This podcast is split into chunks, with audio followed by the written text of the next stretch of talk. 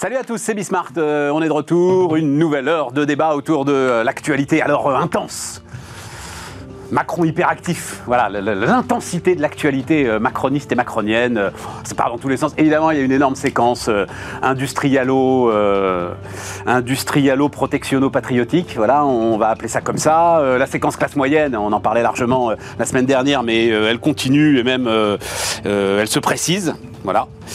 Euh, bon, donc euh, ça va nous faire beaucoup. Et puis il y a euh, là aujourd'hui, oui c'est ça, aujourd'hui et demain, Elisabeth Borne qui reçoit les syndicats, donc one to one, etc.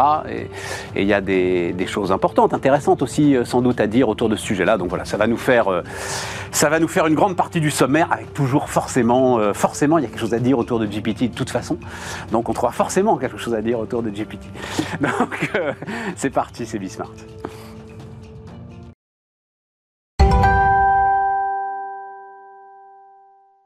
Autour de la table, donc Luc Breton, salut euh, Luc, qui a toujours quelque chose à dire sur GPT, euh, Luc, donc euh, on verra ça, Next Gen Entreprise, et puis euh, ancien patron euh, de l'innovation et, de la, hum, et de la techno chez, euh, chez Orange, Léonidas Kalogineropoulos, salut euh, Léonidas. Bonjour. Euh, multiples casquettes, euh, entrepreneur pour la République. Euh, L'Open Internet Project aussi m'intéresse parce que euh, il y a deux trois éléments là Et euh, intéressants. Et puis euh, quand même euh, tes, tes responsabilités euh, patronales, ce qui est aussi des sujets sociaux, euh, dialogue social. Donc euh, voilà, t'es en plein dedans. Cédric Guérin, salut euh, Cédric. Salut Stéphane. Contribuable et entrepreneur. C'est bien aussi, c'est Oui, bien. mais Attends, il faut heureux. chercher des multiples casquettes. tu vois. Donc moi aussi, nous, moi aussi, je suis contribuable et entrepreneur. Enfin, non, pas vraiment entrepreneur. Président de président d'entreprise, on va dire ça comme ça. Euh, parce que euh, voilà, en tant que contribuable, on a aussi euh, des trucs à dire sur ce qui se passe en ce moment. Non, mais c'est intéressant parce que je vous le raconte. vous êtes rentré dans le studio là, Luc et puis Léonidas, en me disant, Luc, je peux le dire. Tu me dis, euh, ah, je redeviens macroniste, dis donc. Ce qui est, à mon avis, le but de la séquence, là, hein, c'est d'aller essayer de récupérer euh, les gars qui, à un moment, ont voté pour lui et commençaient à avoir de sérieux doutes. Qu'est-ce qui te, qu'est-ce qui te rend à nouveau macroniste, là, mon cher Luc? Bah, je l'ai trouvé très courageux sur la séquence des retraites. Ouais. Euh, donc ça, ça m'a beaucoup plu parce que pour une fois qu'un président ne lâche pas sur au premier virage et aux premières difficultés, c'est il faut le saluer, qu'on soit pour ou contre. Il y a, il y a- il y a un vrai courage chez euh, chez le président et donc euh, on peut juste le, constater et s'en féliciter. Euh, et puis ensuite là, toute la séquence pro-business euh, avec les investissements étrangers en France, la favorisation, enfin le, le- le rendre favorable euh, les emplois euh, locaux en Europe et en France, s'assurer que les taxes carbone et autres dispositifs euh, ne favorisent pas des bonus qui vont directement euh, financer les économies étrangères qui n'ont pas besoin de nous. hein. Euh, Les économies chinoises et américaines n'ont pas besoin de nous pour être en pleine santé. Moi, tout ça me semble euh, taper, frapper au coin du bon sens. Il y a plus d'un an que tu m'en parles de ça, hein, faire un bras d'honneur à toutes les réglementations commerciales euh, internationales. Dans Alors, toi, c'était dans c'était le dans le secteur de l'Internet. Oui, oui, absolument. Et, euh, et tu l'étends. hein. C'est le maire qui a fini par reprendre ce que j'ai dit sur ce plateau il y a, il y a- il y a- un moment, effectivement, Ouais. qui dit que dans la théorie des jeux, le, le dernier qui applique la règle perd. Et ben, c'est exactement ce que je dis depuis toujours ici, avec, vrai. avec toi, Stéphane. Je te l'admets. C'est dans le, dans le monde de l'Internet, puisqu'aujourd'hui, quand même, le secteur qui porte tous les autres secteurs, c'est le secteur du numérique, que ça plaise ou, ou pas. C'est là qu'est qu'est l'innovation et qui, qui va euh, infiltrer tous les autres secteurs. Euh, c'est là qu'est donc la plus, gros- le plus grand gisement de création de valeur euh, mondiale. On a surtout organisé un oligopole euh, GAFAM et BATX, donc des Américains et des Chinois, sur un terrain de conquête européen, et que bah, la souveraineté européenne, là, c'est revenu au fronton des ministères, c'est revenu dans le discours de Macron. Il a même compris que la France devait aller plus vite que l'Europe, parce que sinon on n'y était pas arrivé dans C'est 30 vrai, ans, et vrai. que ce qu'on pousse, ce qu'on plante aujourd'hui va pousser dans, dans 10 ans, dans 20 ans, dans 30 ans, et la France doit agir tout de suite en ne respectant pas euh, les, les lois européennes et les lois internationales, parce que les géants font ça. Les Américains se disent euh, libéraux, mais sont les plus grands protectionnistes que, que, que la Terre porte. Les Chinois, j'en parle même pas. Et ils sont Alors attends Luc, j'ai juste deux trois, euh, deux, trois infos parce que euh, vous avez les grandes lignes, vous qui nous écoutez, qui nous regardez, mais en même temps vous bossez aussi. Donc c'est vrai que tu fais référence à deux, trois éléments qui vous ont peut-être échappé, notamment effectivement sur le bonus-malus automobile. C'est important. Parce que Macron annonce, on va voir les décrets, hein, hein, et euh, les chefs d'entreprise euh, françaises quand même un peu méfiants devant une nouvelle usine à gaz. Mais c'est vrai qu'il annonce une forme de réponse aux imperfections de la taxe carbone aux frontières de l'Europe.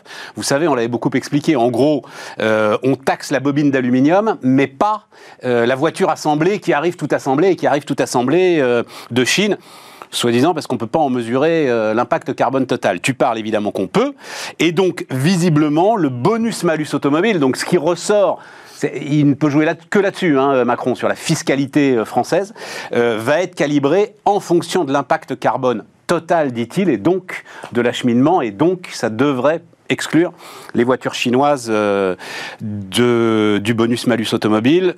Petite incise, son ami Elon Musk, donc qui était son nouvel ami Elon Musk, qui était hier à l'Elysée, plus de la moitié de ces voitures aujourd'hui sont construites à Shanghai quand même. Hein. Donc, mmh, mmh.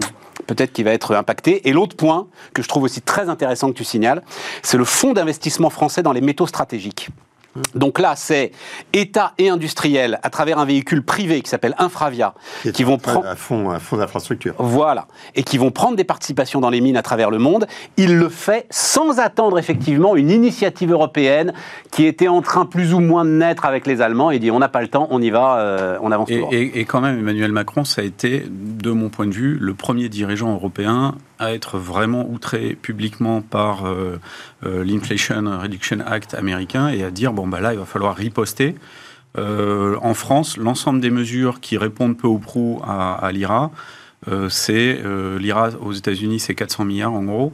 En France, c'est l'équivalent du, du bundle de l'ensemble des mesures, c'est à peu près 100 milliards, ce qui en proportion euh, de la population et du PIB français est tout à fait équivalent. Attends, on va y revenir là-dessus. Moi, je dis bravo. Léonidas, toi aussi, tu redeviens macroniste? Enfin, moi, je, je, je, poursuis euh, la compréhension d'une logique dont il est en train d'expliquer les tenants et aboutissants, et c'est une séquence de pédagogie qui est absolument nécessaire, qui est finalement de dire de quoi sommes-nous fiers dans notre pays. Est-ce que notre pays, c'est d'abord et avant tout son code du travail et ses droits sociaux, ou est-ce que c'est d'abord et avant tout son industrie étant entendu que là, on ne peut pas faire du en même temps? Si on veut sacraliser et, totémiser euh, notre code du travail, notre retraite à 60 ans, euh, euh, le, partage absolu, le pays le plus fiscalisé au monde, qui redistribue. Si c'est ça notre volonté, ça a un impact, ça casse notre industrie, et le résultat, c'est que on l'a détruite. Si on veut qu'elle revienne, il faut qu'on rééquilibre sur euh, l'ensemble de ce modèle social. il n'a rien annoncé sur le modèle social, euh, Il est en train de remettre en cohérence, je l'ai entendu hier et je pense qu'on l'a entendu ensemble, il est en train de remettre en cohérence le fait que s'attaquer au totem des 62 ans ah, de la retraite, c'est 15 milliards. que nos milliards d'impôts de, de, aillent abreuver un système qui euh, tourne dans le vide, pour qu'on aille le mettre dans de l'industrie, pour qu'on réindustrialise. Et je pense qu'il est en train de d'amener notre pays à faire une inflexion que je trouve passionnante. J'aurais euh, même un, échange avec euh, le secrétaire national du, du, Parti communiste sur ce sujet. Je trouve que on est dans des moments où il faut comprendre. C'est passionnant, ça n'a aucun intérêt de ne parler qu'entre nous. Euh, c'est important. C'est une plaisanterie, le Parti communiste français, parce que pour le coup, il te fait du en même temps. Lui, il te garde la retraite à 60 ans. Alors évidemment, ils sont, ils sont productivistes depuis Staline et Stakhanov. Ça n'a pas changé. Et ils sont pro-nucléaires. Voilà, voilà leurs deux vertus. Mais, pour le reste, euh, t'inquiète pas que retraite à 60 ans et 35 heures, voire 32 heures. Ils hein. sont favorables à l'industrie. Ah oui, ça n'a jamais été euh, des tenants du, du travail et moi. C'est pas pas cette gauche-là qui a porté les 35 heures. il y a la nécessité de voir comment notre pays peut retrouver sa fierté de pays, de nation, autour d'une industrie qui, pour être capable de, redevenir performante, accepte que on ne peut pas tout déséquilibrer au, nom d'un idéal social qui, n'arrête pas de nous appauvrir. D'accord, Léonidas, mais le, cette pédagogie, je trouve qu'il est en train de la faire et de s'y cogner. Et la, CGT, a dit la même chose hier. Hein. J'ai écouté la, nouvelle secrétaire générale qui expliquait que eux, ils étaient un syndicat euh, du travail. D'ailleurs, c'est même marqué, enfin, c'est marqué dans le, dans le nom même du syndicat.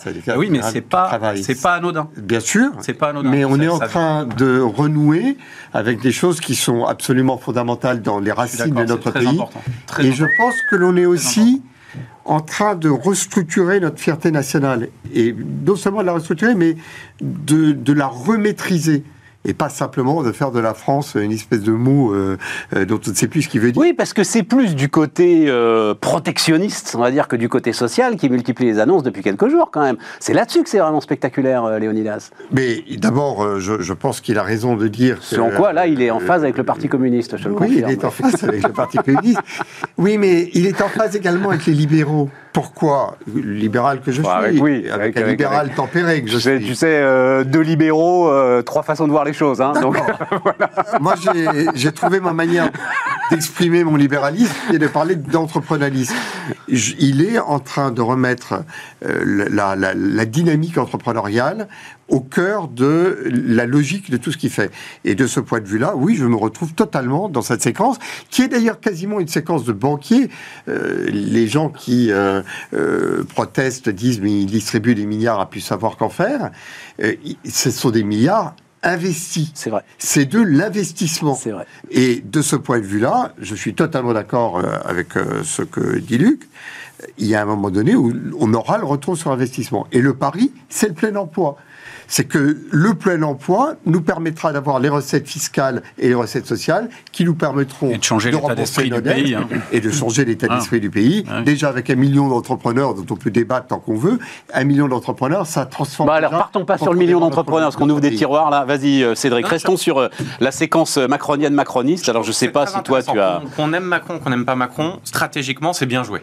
Il aura fait sur la première année la réforme la plus horrible de son quinquennat. Donc, en fait, il a mis ça derrière, derrière lui, il a passé plusieurs mois très compliqués, mais finalement, il lui reste 4 ans avant de pouvoir, ou 3 ans avant de pouvoir mettre euh, son dauphin en place et, et, la stratégie pour, pour 2027. Donc finalement, il se met derrière, derrière lui euh, les, euh, les complications et il ouvre et il reprend la main sur là où il est le meilleur, l'attractivité. Pourquoi on, aimait bien euh, Emmanuel Macron en, 2017 Il est jeune, euh, il vient de la société civile, il a envie d'avancer, il fait bouger les choses, et c'est ça qui a redoré l'image de la France à l'extérieur. Donc finalement, euh, il se repositionne là où est sa force.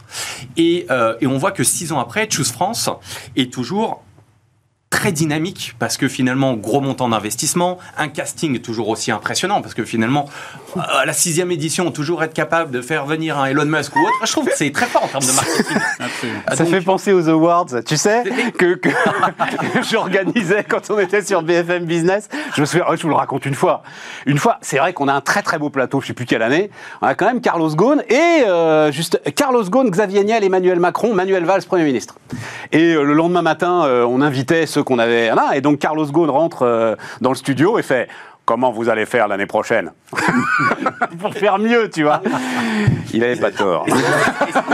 C'est ça, qui est fantastique. C'est qu'il aura su finalement reprendre la parole très vite sur des sujets qu'il maîtrise parfaitement et, euh, et remettre la France au, centre du monde en termes de marketing. C'est toujours à Versailles. Et c'est ça qui est très intelligent. Il ne le fait pas à l'Elysée, il le fait à Versailles. Tu sais, on se disait un truc euh, avec Luc. Donc, euh, moi, hier, euh, grosse journée de boulot, etc. Je n'étais pas au courant pour Elon Musk. Et donc, tu rentres le soir, tu allumes la télé, tu regardes les infos, bam, tu vois l'image et je fais Waouh Paris. Et je me suis dit, quel autre mec, il est là, quelle autre personnalité me ferait le même effet? En fait, j'en trouve pas. Mmh. Mmh. Et je trouve ça, alors ça, Léonidas, c'est ton truc, je trouve génial que le héros, alors peut-être notre monde, mais quand même, hein, que l'un des héros du monde soit pas un acteur, certainement pas le roi ou le prince Charles ou je sais pas quoi. et il emmène l'humanité dans l'espace. C'est un truc de dingue. Mmh. Et, vas-y, vas-y, pardon, Cédric. Réussir à l'attirer en France, il voit pas que Emmanuel Macron, il voit Bruno Le Maire et il y a un vrai travail de fond. Moi, je trouve que c'est une super séquence pour remettre la France euh, comme une vraie nation assez forte. C'est du marketing, à la fin. Non, c'est pas du marketing, c'est de la fierté nationale. Mais c'est beau le marketing, enfin, c'est du marketing de la France. C'est bon, c'est bon le marketing. Musk l'a dit d'ailleurs, hein, il est impressionné par la façon dont on le reçoit, c'est le marketing de la France. C'est certainement pas forcé Musk à le dire. Hein. Non, non. Oui, oui. Alors, alors, il sera là demain, mais euh, mon ami Thomas Blard, euh, banquier d'affaires aussi, comme toi, et sans doute un peu cynique et pervers, dit que ça a peut-être été négocié.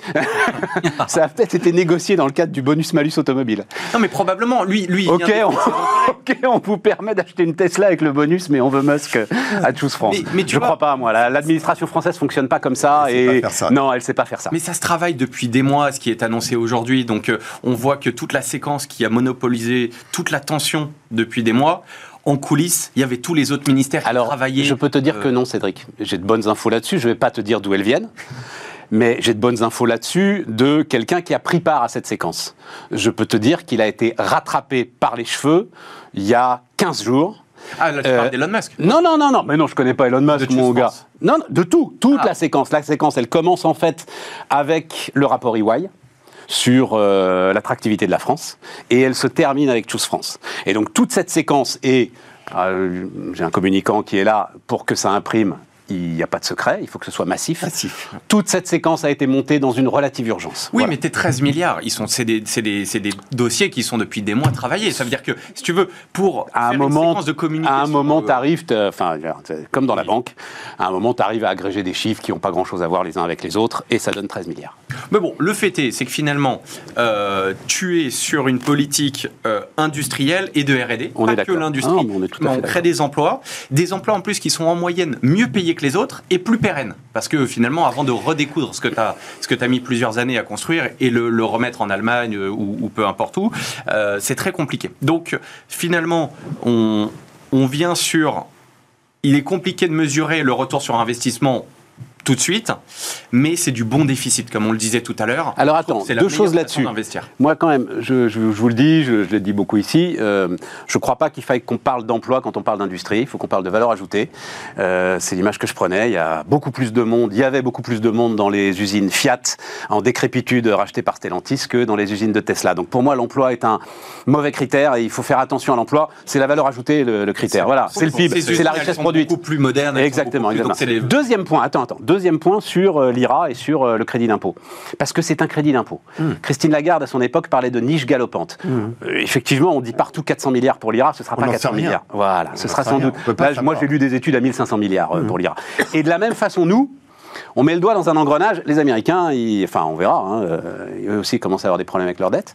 Mais tu mets le doigt dans un engrenage où tu sais pas où il va t'amener quand même le crédit d'impôt. Mais c'est vrai que c'est le truc le non, mais le pari, le pari est effectivement que euh, si, en ayant des impôts au niveau où nous les avons, nous n'avons pas les industries qui viennent, le fait d'avoir un crédit d'impôt va permettre d'avoir les industries et l'activité qui est liée à ces industries permettra de faire rentrer plusieurs gens, avec d'ailleurs d'ores et déjà. Inch'Allah, c'est la théorie.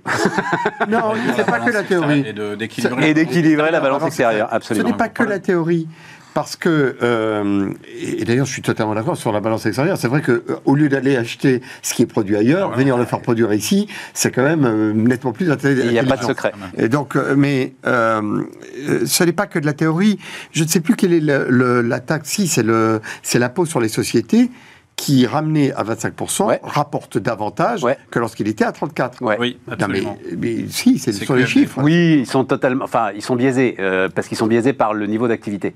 Non, mais bien sûr qu'ils sont biaisés par le niveau d'activité. Non, mais ce que je veux dire, tu n'as pas eu, c'est-à-dire, c'est sur un niveau de croissance, donc euh, sur deux ans, qui est un niveau de croissance post-Covid, de rattrapage, etc. et tout, c'est là qu'on va voir maintenant si l'impôt à 25%, il rapporte autant. C'est-à-dire, tu peux pas te comparer aux années 2018-2019, tu vois Bon. Les rentrées de TVA aussi ont été supérieures et on n'a pas, on n'a rien changé sur la TVA. D'accord, mais en tous les cas, le fait que. Euh, mais c'est bien de le dire. Ça a pas. Oui, oui, voilà. ça pas... En tous les cas, ça n'a pas fait s'effondrer. Exactement. Euh, le, le, le, le rendement de le rendement de la taxe. Et ça a redonné la compétitivité. Et c'est la démonstration de ce que tu voulais dire, c'est-à-dire c'est la c'est l'activité qui fait la recette fiscale, la recette fiscale et non pas, et non pas le montant des taux exactement. sur lesquels on a euh, la un taille débat politique exactement. remonter les taxes, remonter les taxes. Grosse, exactement, c'est la base imposable. La base exactement. C'est la prochaine étape de la pédagogie.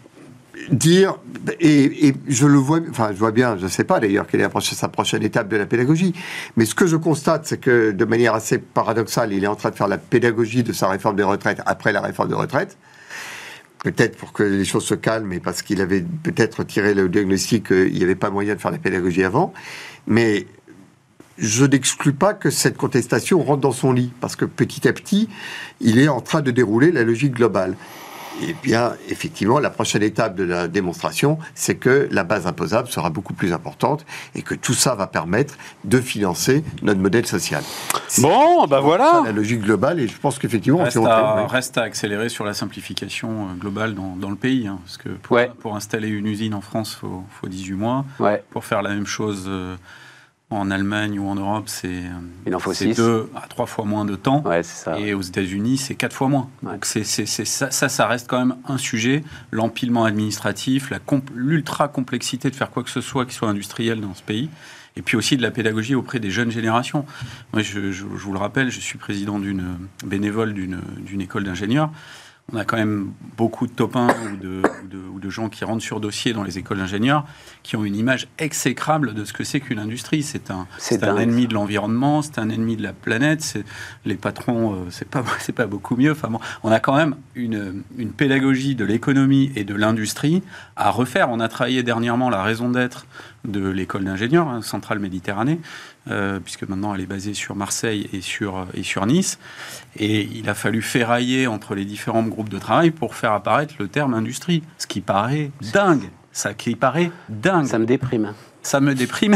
non, parce que je l'entends de la part de gars qui ont tout perdu, qui sont. Enfin, tu vois, tu comprends les victimes de la mondialisation, tout ce qu'on dit et tout, je comprends tout à fait. Mais de la part de jeunes gars qui se destinent à être ingénieurs. Absolument, absolument. Comme je dis, hein, on n'est pas obligé non plus d'aller faire une école d'ingénieur si on est convaincu que c'est une catastrophe. Par contre, il faut essayer de réfléchir un petit peu. Euh, on va, on va pas recréer euh, mais Elon Musk, ça ne les fait pas kiffer, euh, tes jeunes ingénieurs C'est un ingénieur. Mais pas, tout le monde. Et on ne va pas recréer euh, des capacités sociales dans un pays si d'abord on n'a pas créé la valeur qui permet de, la redistribuer.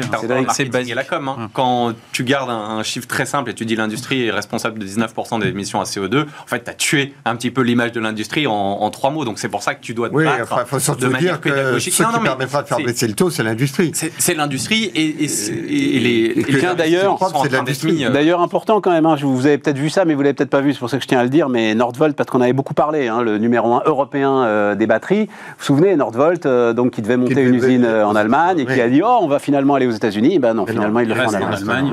Et Je sais pas combien ça coûte aux Allemands, mais ils ont les moyens.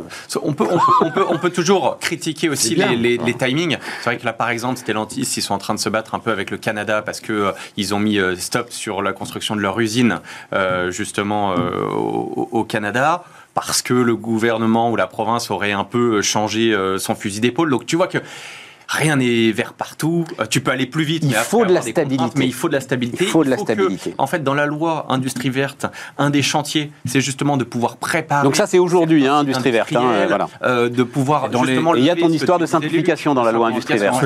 Il y, a ça, et puis dans les annonces de, de Choose France dont tu parlais euh, tout à l'heure, donc on a Prologium là, qui est la, la, méga factory de, de, batteries qui, qui s'installe à, à Dunkerque, et puis on a Nucléo, qui est une boîte italienne.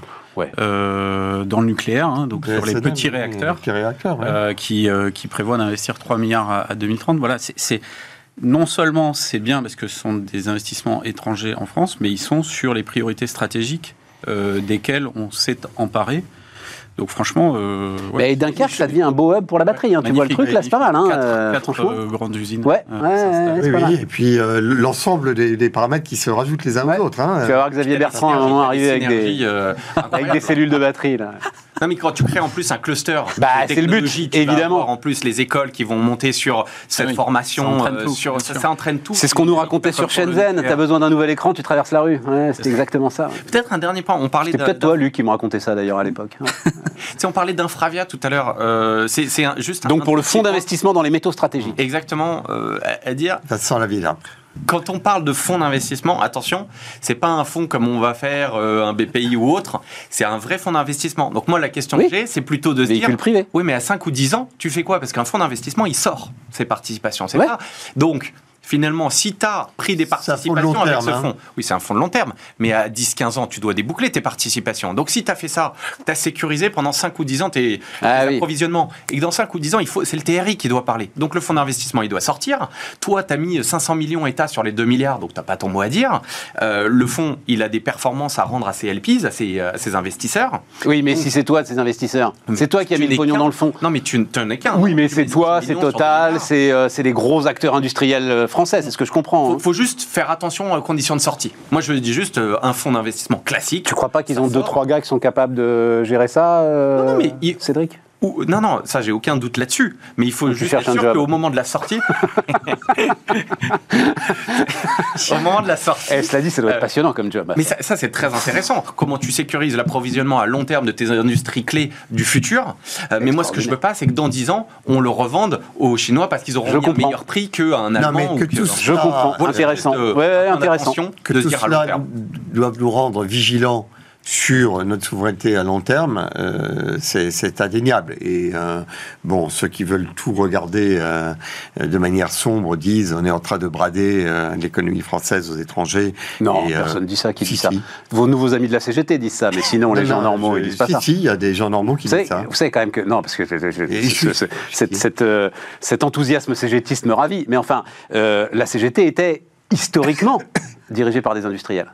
Hmm la rupture de Sophie Binet Mmh. c'est que c'est une jeune femme sans doute formidable, qui a fait des études de philosophie et qui était mmh. conseillère d'orientation quand même. Tout à fait. Voilà. Tout ça pour dire, le prisme industriel de la CGT, j'attends de voir. Non, non, mais euh, pour qu'il y ait des gens qui contestent, euh, il y a des, il y a des gens qui considèrent que la souveraineté passe par le fait de se débrouiller tout seul et pas appeler euh, des investisseurs étrangers. Ah oui, euh, enfin, je, pense qu'il faut bien entendu les deux et bien entendu être vigilant. Mais euh, c'est quand même une séquence très positive. Super. Eh ben, on marque une pause et on continue dans un instant.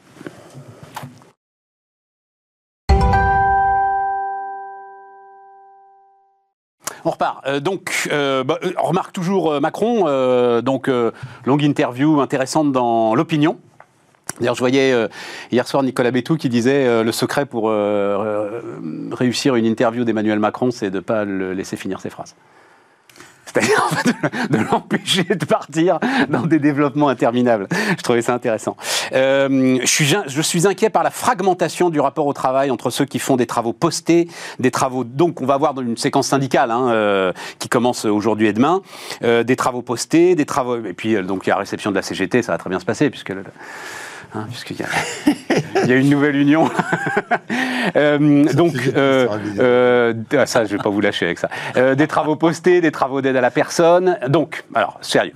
Euh, je suis, inquiet, dit Macron, par la fragmentation du rapport au travail entre ceux qui font des travaux postés, travaux d'aide à la personne, et les cadres qui désormais font de plus en plus de télétravail. Ça crée des inégalités qui vont fracturer notre société. Pour le reste, on ne peut pas laisser la société s'installer dans une désaffection à l'égard du travail. Je crois à l'émancipation par le travail contre une société d'assignation. C'est une de ces grandes phrases. Hein. Et je ne partage pas l'opinion de ceux qui prétendent qu'à 64 ans, c'est deux ans de vie sacrifiée. Non, le travail, même si je ne sous-estime pas qu'il n'est pas toujours facile, c'est ce qui permet de construire l'avenir. Ben, Amen, hein ah non, mais rien à dire. franchement, enfin, ça fait tellement de, bien de l'entendre et de l'entendre avec euh, euh, précision, avec clarté, en l'assumant, en l'assénant. Euh, comment on a pu avoir des médias qui ont tendu des micros à, des espèces d'égarés qui ont prétendu qu'il y avait un droit à la paresse. Enfin, non, il est temps d'entendre cela et de l'entendre relayer, de l'entendre marteler. C'est le travail qui crée de la richesse, c'est le travail qui émancipe. Ça ne veut pas dire que le travail euh, doit continuer à être comme il était euh, au 19e siècle. Il ne doit pas, être, euh, être rusant. on doit progresser dans, dans, le monde du travail. Maintenant, sur la fragmentation, il faut aussi avoir à l'esprit qu'un certain nombre de mesures qui sont poussées par le gouvernement euh, contribuent à créer des écarts euh, entre les entreprises et les salariés. Je ne vois pas quelle est la PME qui est capable d'offrir euh, des bonus comme Total est capable d'en offrir, comme LVMH est capable d'en offrir, dans le partage de la valeur dès lors qu'on ne fiscalise pas euh, ce partage de la valeur et qu'il est destiné à ceux qui travaillent dans l'entreprise, eh bien... Euh, Mais de quoi tu parles qui n'est pas fiscalisé? De quel bonus tu parles qui n'est pas fiscalisé? La prime Macron, tu veux dire? Non, je dis qu'à partir du moment où on veut orienter le partage de la valeur au sein même de l'entreprise avec les salariés pour qu'ils aient des bonus, des primes, des participations liées aux performances de l'entreprise. Je ne sais pas quelle est la PME qui est capable d'afficher les performances à hauteur d'un total. Ça, Léonidas, c'est une question de fond, mais fondamentale. Parce que, en fait, c'est la seule solution. En fait, la seule solution pour essayer de redonner un tout petit peu de pouvoir d'achat c'est de sortir des grilles salariales qui sont surfiscalisées. Ah d'où effectivement ce travers que tu dénonces. Mais on est d'accord, mais d'où effectivement des écarts, et des écarts euh, qui vont à un moment donné il parle de fragmentation du travail, euh, créer des tensions au sein même du monde euh, salarié.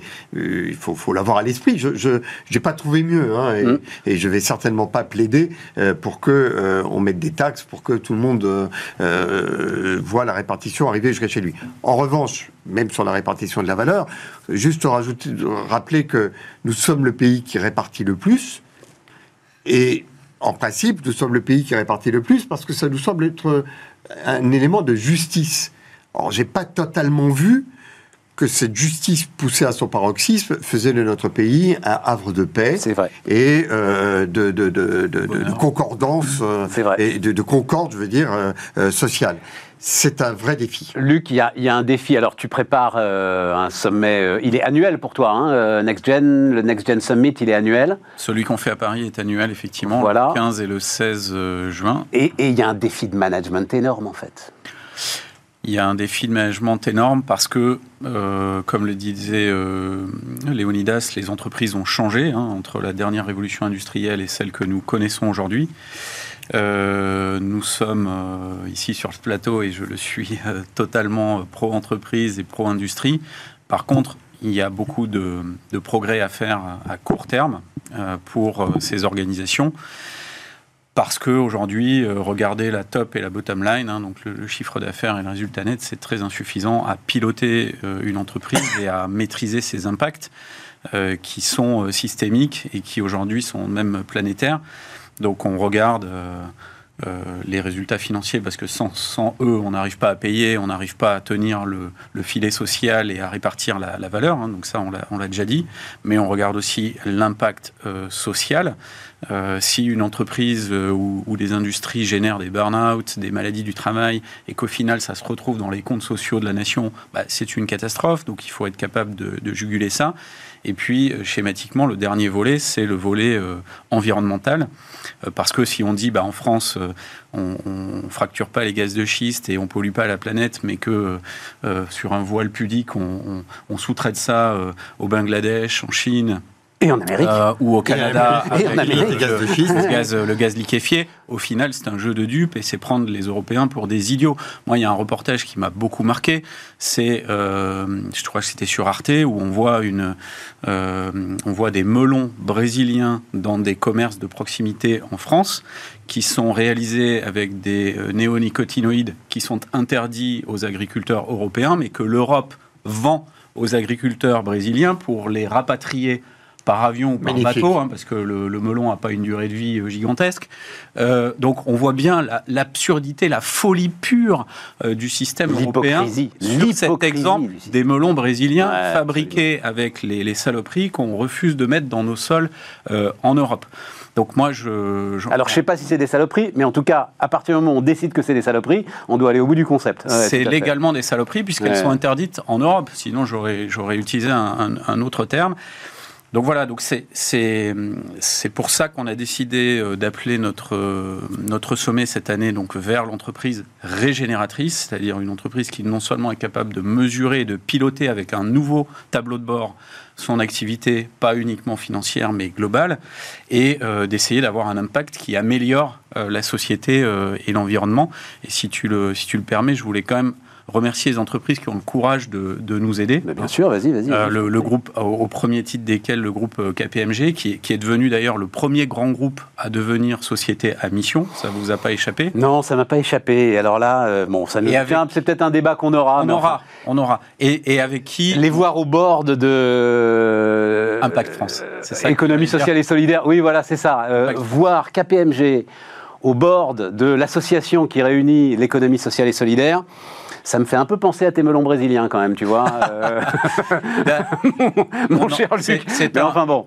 C'est un débat que j'espère on, aura. Ouais, ouais, ouais. Je, suis, bah, très à l'aise et très détendu. Ouais, ouais, bon, on va se revoir, là-dessus. À l'aborder ça m'intéresse.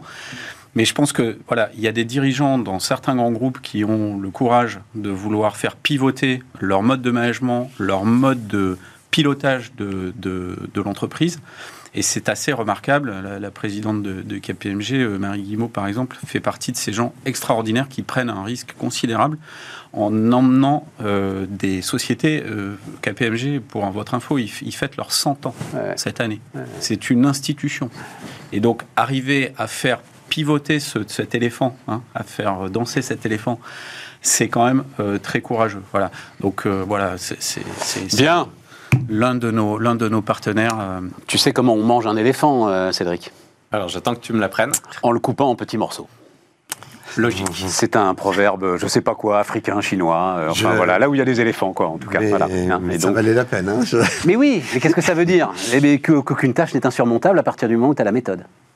C'est ça que ça veut dire. Cédric, comment est-ce que tu vois le séquence syndicale là hein, sur, le, travail, pour revenir une seconde sur. Je t'en prie, je t'en prie. Je pense que, premièrement, il, il a, il a raison parce qu'il lutte contre cette volonté plutôt d'extrême gauche de convaincre les Français que le travail, c'est l'asservissement. Et ça, honnêtement, c'est vraiment une horreur d'entendre ça.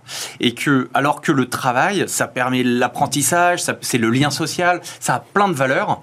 Euh, et rien n'est parfait. Le développement de euh, l'estime de soi. Exactement. très important. Oui, oui, enfin avant ça, euh, simplement, ça crée la valeur qui permet derrière de se rémunérer et de se nourrir. puisque on, va assez peu en fait chasser euh, les animaux qu'on consomme ensuite. Il y a des valeurs morales aussi. Oui, oui, bien et, sûr. Et, stop à l'asservissement, et je trouve que c'est bon toujours de, de, rappeler ça.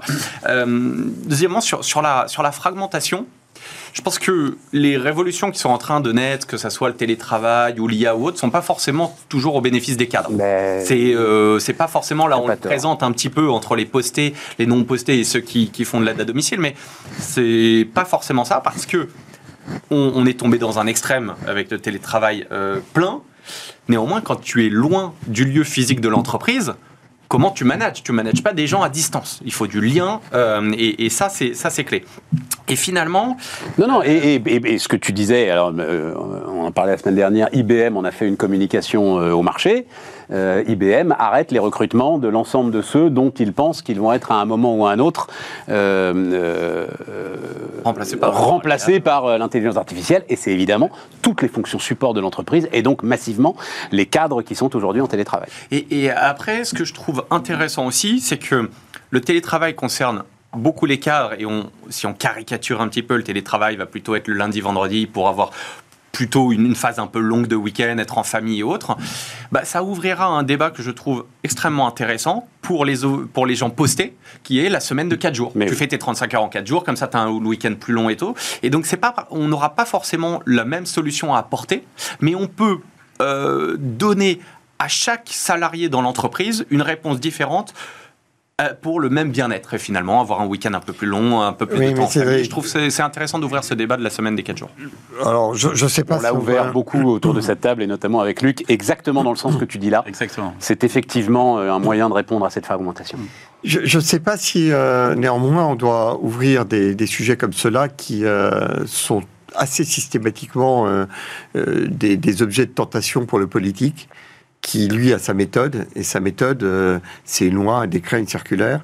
Et dès lors qu'il y a une loi, euh, ça veut dire que c'est la même chose pour tout le monde, et on sait que ça nous a mené aux 35 heures, qui a été quand même une catastrophe, dont on n'est pas encore totalement remis.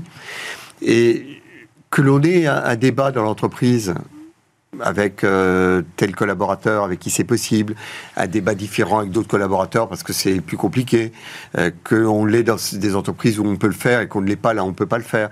Enfin, toutes ces nuances que l'on connaît, on connaît tous euh, toute la gamme des entreprises où les choses sont faisables dans certains cas, pas faisables dans d'autres. Tout ce discernement-là est étranger aux politiques et à l'administration. Et je suis, ça n'empêche pas que la séquence qui s'ouvre avec les syndicats et autres peut permettre d'ouvrir, parce que tu peux pas constater la fragmentation qui commence et qui va se développer sans apporter des solutions. Oui, mais les entreprises les apportent, c'est ce que Si on en a parlé euh, le mois dernier, euh, la semaine de 4 jours, je peux encore le citer d'ailleurs, c'était euh, une initiative prise par la Caisse nationale d'assurance vieillesse, qui c'est 3500 personnes quand même, hein, sur la semaine de 4 jours, et le DRH formidable de la CNAV m'expliquait qu'il le faisait avec énormément de précautions, en fait, tu vois, parce que effectivement, c'est un changement systémique. Ah, et voilà, super intéressant.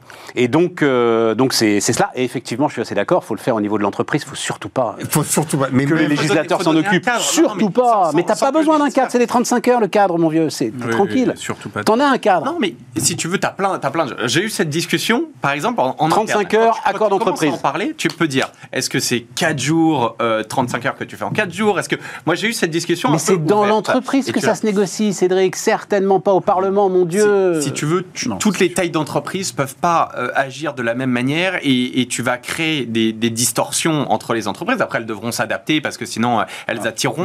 Aujourd'hui, si tu veux, les, entreprises qui vont les premières sur euh, euh, la semaine de 4 jours, ce sont plutôt des entreprises petites ou moyennes. Et qu'est-ce que ça permet? Ça permet une différenciation marketing hein, sur le marché. Aujourd'hui, les talents sont rares, on les attire comme on peut. Et je pense que dans un certain nombre de cas, à condition que l'entreprise n'en fasse pas un dogme, ça peut être une option pour le manager pour attirer certains talents, euh, boucher certains trous dans les agendas et avoir une palette d'options disponibles qui permettent de satisfaire un maximum de salariés. Donc de ce point de vue, moi je trouve que c'est une très bonne, euh, une très bonne variante et si ça peut répondre à un certain nombre de cas, il faut l'utiliser. Enfin, mais objectivement, et, à la maille de l'entreprise. C'est quand même des éléments de désorganisation de l'entreprise. Il faut le dire vraiment, euh, c'est de la désorganisation. Les équipes qui sont euh, euh, pas toutes là en même temps. il faut attendre. Tu peux pas dire ça. Et c'est le changement. Mais le oui, on est toujours contre le changement. Ah mais à la fin, il faut bouger. Et que oui, ça ah désorganise à court terme, mais il faut trouver des solutions. Oui, mais on peut pas. Non, mais je l'entends. C'est vrai. Je, je, vraiment là, de ce point de vue-là, je suis très aligné avec euh, mes amis euh, du monde patronal. Que l'on donne cela à des administrations et à, au pouvoir normatif, et c'est un désastre. On l'a déjà expérimenté, on va pas la rejouer. Et la tentation est permanente de la part des politiques de vouloir se l'accaparer pour dire je l'ai fait, et parce que euh, il veut être mais tu surtout, dans cette, surtout dans cette période. Tu peux insuffler une dynamique puisque comme euh, Emmanuel Macron justement discutait de décentralisation en même temps. Non, non, mais non, mais pardonne-moi, je voudrais t'interrompre sur un point qui me semble absolument essentiel. Le drame que c'est. Tu l'as énervé. On a ah ouais, je 20 ans. Ah, tu l'as énervé, ça y est. Non, mais je ne veux pas qu'il y ait la moindre ambiguïté. C'est pas un sujet sur lequel on peut être d'accord. C'est une catastrophe. On a fait du mal à notre pays avec les 35 heures en le prenant comme on l'a fait. On ne va pas la rejouer. Donc, véritablement, je veux bien qu'on donne une impulsion. On a tout dit. Là. On ne va pas la rejouer. Ok, euh, Léonidas. On a tout dit. Non, parce que là, dans les rencontres euh, syndicales, euh, la CFDT, ils veulent remettre quand même le CHSCT. Alors j'en ai discuté, euh, et notamment en, la semaine dernière avec Françoise Gris qui vient nous voir régulièrement, l'ancienne patronne de Manpower, etc.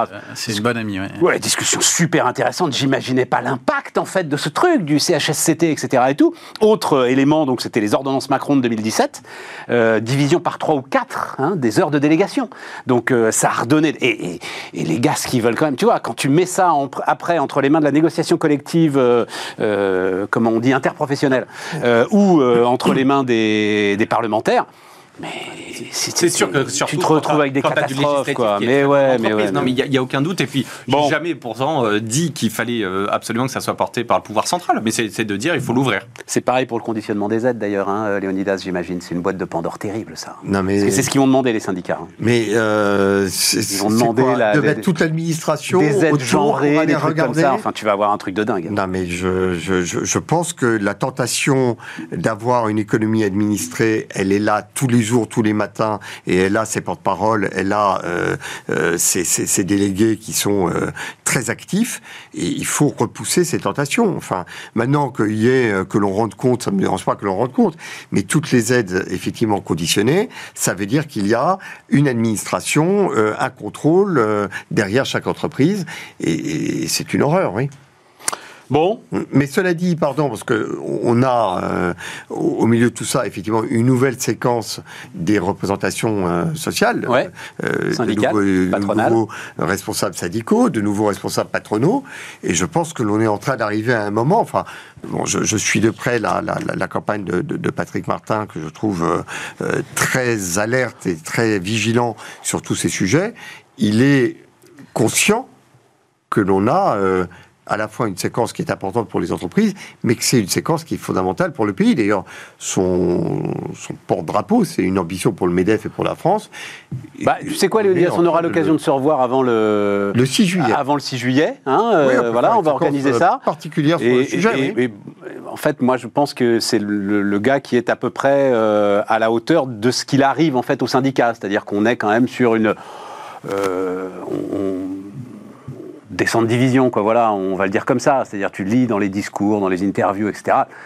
Il n'y a rien, quoi. Euh, on se retrouve aujourd'hui. Mais c'est pas un reproche d'ailleurs, parce que je vois pas ce qu'il pourrait y avoir. Non, mais en tous les cas, on est dans, il est on prêt, est dans de la gestion euh, basique. Euh, il est prêt, mais il est prêt avec, oui, un, un, moment important où on sent bien que toutes ces questions vont devoir être posées et que le monde patronal doit être capable d'apporter la réponse, parce qu'en l'occurrence, et il a fait la Mais démonstration parce que, par exemple, j'aimerais bien qu'il me parle de ChatGPT, moi, tiens, pour, pour, euh, pour continuer. C'est-à-dire, j'aimerais bien que le, le, nouveau patron du MEDEF euh, presque ne parle que de ça, finalement. Eh bien, de la transformation euh, phénoménale du travail qui nous attend devant l'intelligence artificielle. Eh bien, pour parler des nouvelles de la tech, hein, on change de Je peux t'assurer que c'est un sujet dont il est parfaitement conscient qu'il est en train de bouleverser l'économie de nos entreprises. Et que MEDEF s'intéresse aussi au management, aux nouvelles formes de management, parce que je pense qu'il y, a un peu de travail euh, et je, parle en connaissance sur le sujet.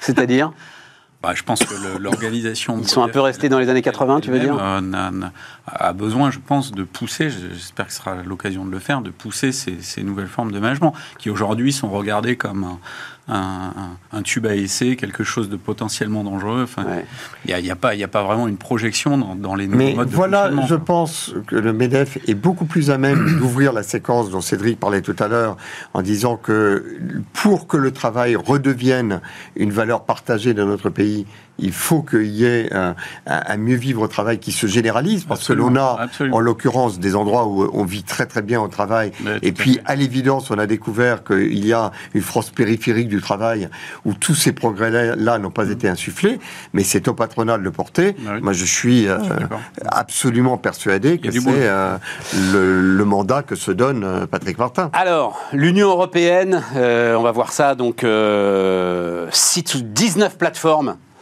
euh, vont faire l'objet d'une surveillance inédite. Alors, il y a quatre fois Google euh, dans le truc, c'est quand même ça montre le... Ça montre la, la le caractère protéiforme oh, la vache. de, cet acteur. Ah, ouais, euh, J'ai été surpris. Facebook, Instagram, TikTok, Twitter, Alibaba, Amazon, bref, tous nos amis sont là. Au-dessus de 45 millions d'utilisateurs dans l'Union européenne, ces plateformes vont devoir procéder à des évaluations annuelles des risques de préjudice euh, causés par leurs services avec des mesures d'atténuation de ces risques. Euh, il faut offrir aux utilisateurs le choix de se retirer des systèmes de recommandation basés sur le profilage. Et euh, Thierry Breton attend avec impatience une invitation au siège de ByteDance pour comprendre comment fonctionne TikTok. Cédric, comment est-ce que tu regardes cette séquence Ligne Maginot ou véritable Moi, j'ai un peu l'impression d'une ligne Maginot, qui va se contourner dans tous les sens. Voilà, on s'en fout. Euh, ou euh, c'est quelque chose d'important? Je ne sais pas si. Non, non, c'est ça? Il faut, il faut laisser place à l'innovation. Ça veut dire que c'est ça qui est bien, de, de, mettre une barrière assez haute, 45 millions d'utilisateurs, permet à plein d'acteurs petits d'émerger. Oui, c'est vrai. Ça, et ça, je trouve que c'est bien, parce que tu mets des contraintes aux géants qui ont déjà pris des grosses parts de marché, sans tuer l'innovation des petits qui peuvent euh, créer quelque chose dans leur garage et grossir de manière euh, exponentielle très, et très rapidement et, aller concurrencer tout le monde. Donc moi je trouve que c'est bien de légiférer pour mettre un cadre à ces gens-là qui ont à un moment pris trop de, trop de place et de temps en temps s'accommodent un peu trop facilement des règles. Euh, et non, je, trouve que c'est un bon, un bon Messieurs les experts du domaine enfin, Moi je pense qu'il faut donner les super pouvoirs à Thierry Breton pour être beaucoup plus incisif. Ce, ce, qui est proposé là est le strict minimum syndical. Euh, Facebook, Facebook fait de la, distorsion d'information. Microsoft euh, profite de sa position dominante pour imposer Teams pendant le, Covid. Google. Euh, Comment ça, imposer Teams? Ils n'ont pas imposé. Ah, si, si, Teams, packagé, oui. Teams, c'est complètement. Bah oui, ils le package, mais ils ne l'imposent pas. Enfin, c'est une grosse vibe Zoom. By design. C'est imposé parce que ça, ça devient, comme c'est comme c'est donné gratuitement au début, comme tout, hein, les Américains assèchent toujours. Non, la, la, grande force, c'est que c'est couplé à ton agenda Outlook. Et donc, effectivement, tu y vas tout de suite, mais ils ne l'imposent pas, bon Dieu. Enfin, avant le Covid, personne ne connaît Teams. À la fin du Covid, tout le monde l'utilise. Et euh, mais c'est pas, pas lié à Teams. On va, on va dire que la, la vibe. c'est pas lié à Teams. non, c'est pas lié à Teams, c'est lié à Microsoft. On est bien d'accord. Donc c'est bien. Et puis après, les entreprises ont besoin de sécurité. Euh, et que quand tu vois l'énorme brèche de sécurité qu'il y a eu chez Zoom, bah, les entreprises. Non, non, mais tu as eu un moment. sur Zoom. Écoute, mais moi, la valeur de Zoom en bourse, regarde là, elle n'a pas du tout pâti du problème de sécurité. Oui, mais à la fin, les entreprises, elles reviennent, elles utilisent Microsoft. mais pardon, excusez-moi, ça s'appelle un bras de levier. On parle tous ensemble, personne ne comprend rien. Abonder dans ce que dit il y a véritablement du bundling, c'est-à-dire que euh, tout ça est, totalement vrai. Mais, mais c'est pour nous faciliter la vie, mon Dieu. Non. C'est pas pour te faciliter la vie, c'est pour que ta vie soit facile avec l'ensemble des services euh, de, Microsoft et, sans, que la comparaison ait pu être faite avec. Euh, et pardonne-moi, mais c'est la raison pour laquelle les ventes liées sont condamnées depuis toujours. D'ailleurs, tu vas trouver un tas d'avantages au euh, dumping parce que tu vas trouver qu'avec du dumping, les prix sont moins chers, mais c'est juste les prix qui permettent d'éviter qu'un concurrent ne rentre. Et en l'occurrence, on est à la fois sur du bundling et sur du dumping puisque c'est offert gratuitement et ça permet à qui euh, d'éviter. C'est gratuit, hein, les logiciels que tu utilises Zoom ou autre. Non, non, mais c'est c'est intéressant. Donc on a tué le marché. Non, mais c'est. Faut pas, faut pas dire que c'est gratuit. C'est gratuit avec l'argent que tu leur donnes. Donc c'est payé, mais c'est payé dans le paquet. Bah, voilà, donc c'est pas gratuit. Mais il faut arrêter de dire que c'est gratuit. Et pourquoi dans le même dans le même temps, tu as un Talk Spirit qui est français, qui qui qui a pas, qui suit pas la même courbe de exponentielle et gigantesque de Teams. Et ben c'est parce que euh, ça s'appelle un bras de levier. Faire bras de levier, c'est c'est basique, c'est de la viande. Attends, attends, attends, attends, Talkspirit, ils font tout ce que fait. Euh, ils font 90% de ce que fait. Euh, bah, ils font beaucoup plus que, fait, que, que ce que fait Teams, bien sûr. Euh, D'accord. Ils font beaucoup plus et ils sont franco-français, ils sont sécurisés, ils sont Secnum Cloud et tu n'as pas de problème de breach sur tes sur tes données. Oui, parce que je suis d'accord avec le fait que l'interface visio de Microsoft est bien moins bonne que Zoom, même que Zoom. Elle n'est pas, terrible, vraiment pas terrible. En fait, Zoom beaucoup plus de possibilités. Teams n'avait aucune raison rationnelle de remporter, le, de remporter le, la bataille. Aucune. L'interface est médiocre. Euh, elle, est, elle, est, correcte. Hein, je, Non, elle est médiocre. Ah non, vraiment. Elle est médiocre. Et quand je, monte des webtalks, moi, en fait, euh, ça s'appelle webtalk maintenant, webinaire, c'est plus. Hein, c'est webtalk. Euh, 150, 200, 300 personnes. Eh ben, euh, Zoom est 100 fois plus efficace. Mais 100 fois plus efficace. C'est pas fait pour certains euh, segments. Le bazar, de, le bazar de SharePoint pour le, Bon, je pensais pas qu'on allait partir là-dessus. C'est quand, même pas formidable. Bon, Google. Donc revenons sur. Non, non, mais revenons sur. C'est très insuffisant il faut là. donner les super pouvoirs à Thierry Breton et il faut, euh, il faut attaquer ces sociétés, euh, les prendre la main dans le sac et les attaquer en justice, faire des cases. Et il faut que l'Europe, en, ouvrant des cases, dise aux acteurs euh, européens, français et européens, qui veut participer à ce case et qu'on fasse des cases groupés Qu'est-ce que tu appelles des cases? Bah, des, attaques en justice, des, ah, d'accord. des, euh, des, plaintes. des class actions, si tu veux, d'entreprises qui regroupent 50 entreprises. Figurez-vous que, écoutez bien ce que je vais dire, celui qui a attaqué à la Commission européenne Microsoft pour euh, des euh, positions dominantes et de la vente liée, c'est qui? C'est un Américain hmm. qui s'appelle Slack. Mais de qui se moque-t-on?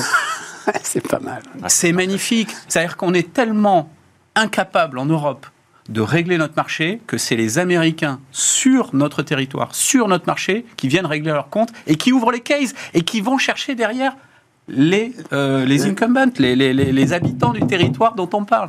Enfin, c'est à se taper la tête contre les murs. Mais on a une bataille à mener ensemble, Luc, sur ce sujet. C'est que la Commission européenne veuille bien s'emparer de son pouvoir de mesures conservatoires. Mais oui. Pour que l'on n'ait pas des, des, des cases Mais absolument. de 3 C'est quoi, c'est quoi? Attends, je ne sais pas de quoi vous parlez. Des mesures conservatoires, c'est que lorsque la pratique fausse sa concurrence, on l'arrête au bout de 3 mois. On l'arrête sur la plage. Et la seule satisfaction aujourd'hui que ça veut dire quoi On l'arrête? Ça veut dire Microsoft n'a plus le droit d'utiliser Teams euh, sur le territoire européen. on n'a plus le droit de bundler. C'est ce qu'on appelle, du référé. Ça se règle en trois mois, et après, il y a l'enquête au fond et tout ce qu'on veut.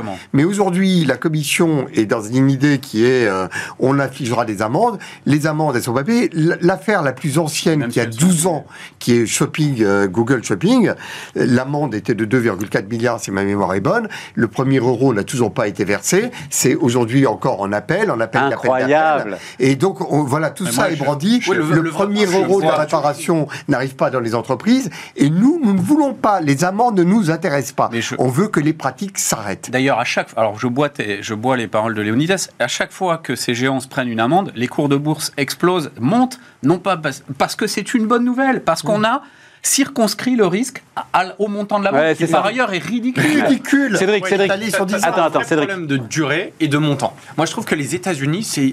Moi, je, le, secteur que je connaissais bien, c'était les banques et les assurances. Moi, je me souviens que BNP a pris 9 milliards d'amendes. 10, ouais. Euh, ou 10 milliards exactement. De, dollars. exactement. Mais pour de bonnes raisons. Je hein. trouve, c'est exactement ce que disent Luc et, euh, et Léonidas. C'est trop long et pas assez cher dire que c'est pas dissuasif. Non, mais ça rend une grosse part de marché, ça que ça t'a pris 15 ans, tu l'as provisionné 15 fois, tu as déjà fait ton retour sur investissement, tu t'en moques un peu, et même un ou deux milliards. Quand les Américains mettent à BNP Paribas, par exemple, 9-10 milliards. Et, et, et, bah, Apple, c'était 12. Apple en Irlande, c'était 12. 12 milliards. En l'occurrence, là, Google a à peu près, à peu près 10 milliards d'amendes euh, en, en, encours. Mais c'est rentré dans leur compte. Absolument. Comment on fait Google, finalement Si on veut tuer un, amorti, un, un, secteur, c'est totalement amorti. Ça va nous coûter des milliards et ça va prendre 10 ans. Bon, mais très bien. Comment ils font d'ailleurs? C'est très simple. Ils envoient des mémoires d'avocats qui font plus de 1000 pages. Il faut les lire. Il y a le principe du contradictoire. Donc c'est parti pour des années. Après, on dit, mais vous n'avez pas répondu euh, à l'argument à la page 1232. Bon, et tout ça part avec euh, le contradictoire, ça dure des années. Et donc, voilà, il y a à un moment donné, peut-être 2 ou 3 milliards qu'il faut régler. et, en, attendant, attendez, attendez, attendez. Vas-y, un mot, Cédric, un mot et Luc pour finir. Comment la justice est traitée de manière euh, américaine ou européenne on a la culture du conflit et du juridique, là où les Américains sont beaucoup plus dans le, la transactionnelle. Oui. ça, ça, la durée aussi, elle joue là-dessus. C'est le cœur de tout. Pas forcément plus courte aux États-Unis. C'est juste qu'ils vont beaucoup plus rapidement au transactionnel pour fermer, euh, même si potentiellement ils peuvent payer cher. Donc probablement, et ça, on, s'éloigne du sujet, mais la façon, et, c'était Eric Dupont-Moretti, je crois qu'il l'a dit il n'y a pas très longtemps, on a cette culture du conflit et du juridique. Mais non, mais c'est pas, c'est notre droit est construit comme ça, absolument. On préfère plus de transactionnel euh, qui t'amène des. Et, et ce qu'on appelle l'extraterritorialité euh, du droit américain, ça n'est rien d'autre que effectivement cette culture du transactionnel, mais qui est euh, partout. allez, le mot de la fin. Le, bah, le, gros problème, hein, c'est que pendant que se règlent ces sujets juridiques, euh, ils prennent les parts de marché. Et donc le trust s'installe. Euh, l'oligopole s'installe et euh, on est mis devant le fait accompli. Et même si à la fin on a gagné, on n'a plus que nos yeux pour pleurer puisque nos champions européens sont morts secs, desséchés. Léonidas, un dernier mot? Oui, pour illustrer vraiment le genre de pratique. Pourquoi est-ce que Google n'a pas fait appel à la condamnation qui doit être d'un peu moins d'un an de 220 millions sur la publicité digitale? Il s'avère qu'ils avaient des enchères euh, sur les espaces publicitaires qu'ils remportaient systématiquement. Avec quelque chose qui statistiquement était une anomalie, c'est le montant de la dernière enchère plus un centime, plus un centime. Et toutes les enchères qu'ils gagnaient étaient juste supérieures à un centime. Statistiquement, si on donne des enchères libre, ça peut pas être toujours à un centime de plus que l'autre. Et donc pourquoi ils n'ont pas fait appel? Ils n'ont pas fait appel parce qu'ils ont dit effectivement, compte tenu du millier, des milliers de cas où c'était juste un centime, d'accord, on a reconnu que c'était une faute. Donc dans tous les cas, il faut savoir que, parce qu'on pourrait dire, ah ben c'est juste qu'ils étaient meilleurs. Non, il y a des pratiques qui sont à un moment donné des pratiques qui font Mais vous avez raison les gars. Et il faut qu'on les combatte. Même moi j'étais rentré dans la servitude volontaire entre eh Outlook et, il faut refuser la servitude volontaire, savoir qu'on a des, des, champions en Europe et que pour que nos champions puissent émerger, il ne faut pas qu'on leur mette des bâtons dans les roues et des pots de banane tous les quatre matins. La bataille continue. Merci. Et on sera ensemble. Allez les gars, euh, à demain. Euh, nouveau débat, bah, euh, un peu encore autour de l'ensemble de ces sujets. À demain.